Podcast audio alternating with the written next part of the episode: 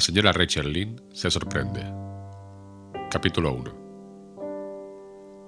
La señora Rachel Lynn vivía justo donde el camino principal de Avonlea se adentraba en una pequeña hondonada, bordeaba de alisos y alelíes y atravesada por un arroyo que nacía en los bosques de la antigua casa de Cuthbert. Tenía fama de ser un arroyo intrincado y precipitado en su primer recorrido por aquellos bosques, con oscuros secretos de pozas y cascadas.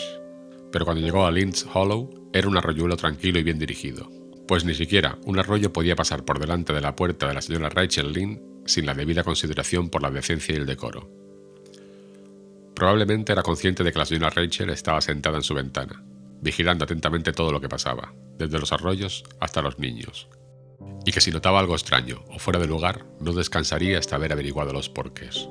Hay muchas personas, en Avonlea y fuera de ella, que pueden ocuparse de los asuntos de sus vecinos a fuerza de descuidar los suyos propios pero la señora Rachel Lynn era una de esas criaturas capaces que pueden ocuparse de sus propios asuntos y de los de otras personas.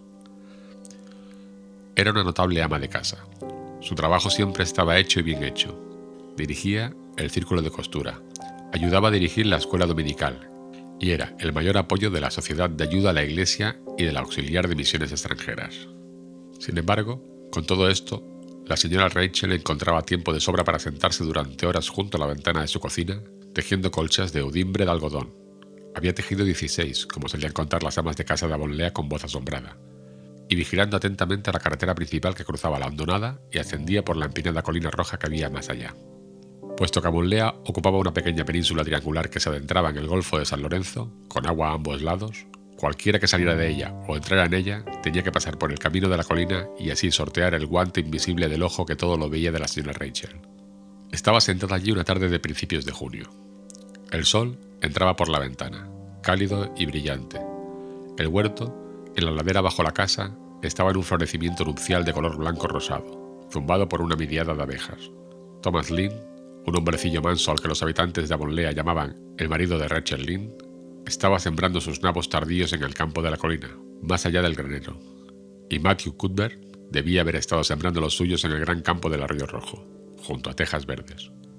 La señora Rachel lo sabía porque la noche anterior le había oído decir a Peter Morrison en la tienda de William J. Blair, en Carmody, que tenía intención de sembrar sus nabos al día siguiente por la tarde. Peter le había preguntado, por supuesto, ya que Matthew Cuthbert nunca había sido informado voluntariamente sobre nada en toda su vida. Peter le había preguntado, por supuesto, ya que Matthew Cuthbert nunca había dado información voluntaria sobre nada en toda su vida. Y sin embargo, Ahí estaba Matthew Cuthbert, a las tres y media de la tarde de un día ajetreado, conduciendo plácidamente por la hondonada y subiendo la colina. Además, llevaba un cuello blanco y su mejor traje, prueba evidente de que salía de Avonlea, y tenía la calesa y la yegua alazana, lo que indicaba que se dirigía a una distancia considerable. Ahora bien, ¿a dónde iba Matthew Cuthbert y por qué iba allí? Si hubiera sido cualquier otro hombre de Avonlea, la señora Rachel, uniendo hábilmente esto y aquello, podría haber dado una buena respuesta a ambas preguntas pero Matthew salía tan raramente de casa que debía ser algo apremiante e inusual lo que le llevaba. Era el hombre más tímido del mundo y odiaba tener que ir entre extraños a cualquier lugar donde pudiera tener que hablar. Matthew, vestido con cuello blanco y conduciendo una calesa, era algo que no ocurría a menudo. La señora Rachel, por más que ponderó, no pudo hacer nada al respecto y su tarde de diversión se echó a perder. Iré a Tejas Verdes después del té y le preguntaré a Amarilla dónde ha ido y por qué, concluyó finalmente la digna mujer. Generalmente no va al pueblo en esta época del año y nunca va de visita. Si se le hubiera acabado la semilla de nabo, no se vestiría y cogería la calesa para ir a por más. No conducía lo bastante deprisa como para ir a buscar a un médico. Sin embargo, algo debe haber sucedido desde anoche para que se pusiera en marcha. Estoy totalmente desconcertada, eso es lo que pasa, y no tendré ni un minuto de paz mental o de conciencia hasta que sepa que se ha llevado hoy a Matthew Cuthbert fuera de Avonlea. En consecuencia, después del té, la señora Rachel se puso en camino. No tenía que ir muy lejos.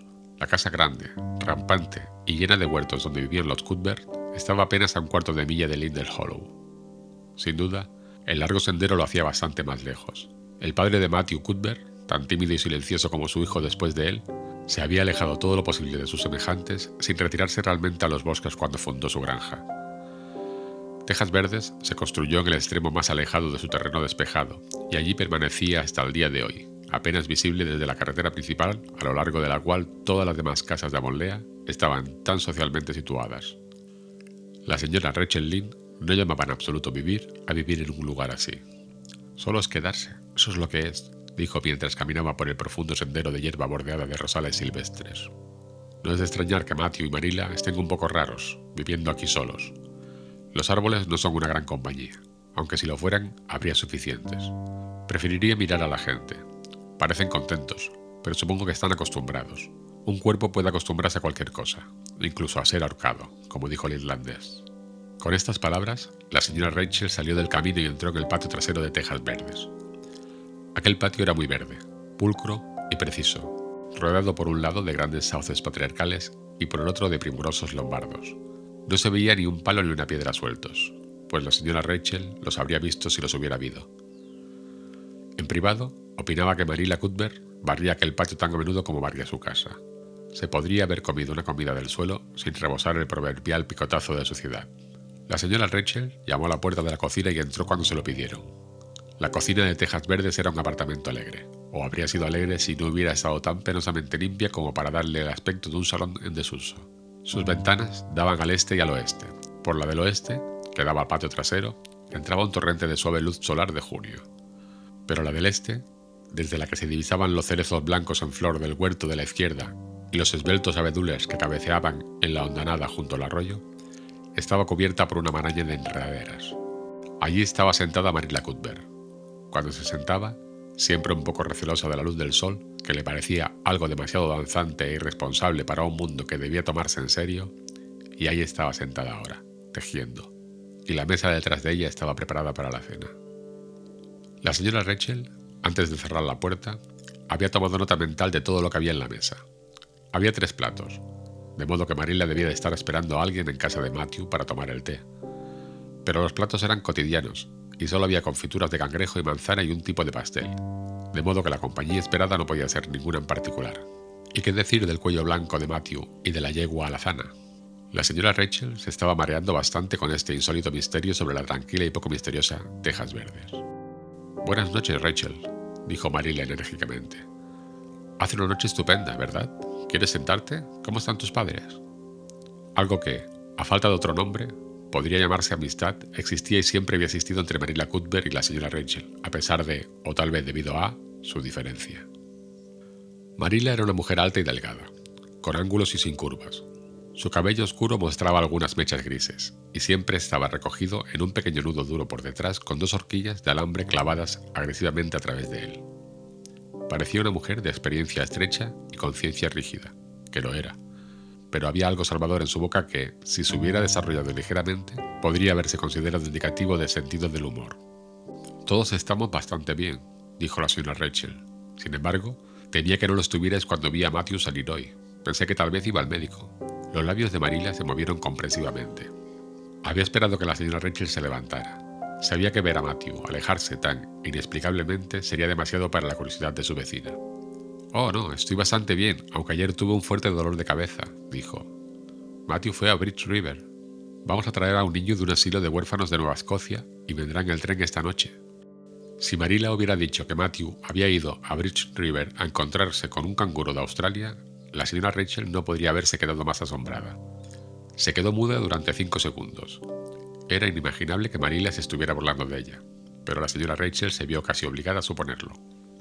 ¿Hablas en serio, Marilla? preguntó cuando recobró la voz. Sí, por supuesto, dijo Marila, como si traer chicos de los asilos de huérfanos de Nueva Escocia formara parte del trabajo habitual de primavera en cualquier granja bonlea bien regulada en lugar de ser una innovación inaudita. La señora Rachel sintió que había recibido una fuerte sacudida mental. Pensó en signos de exclamación. Un niño. Precisamente Marila y Matthew Cuthbert adoptando un niño, de un asilo de huérfanos. El mundo estaba patas arriba. No se sorprendería de nada después de esto, de nada. ¿Qué demonios te ha metido semejante idea en la cabeza? preguntó con desaprobación. Aquello se había hecho sin pedirle consejo, y por fuerza debía ser desaprobado. Bueno, hemos estado pensando en ello durante algún tiempo, todo el invierno, de hecho, respondió Marila.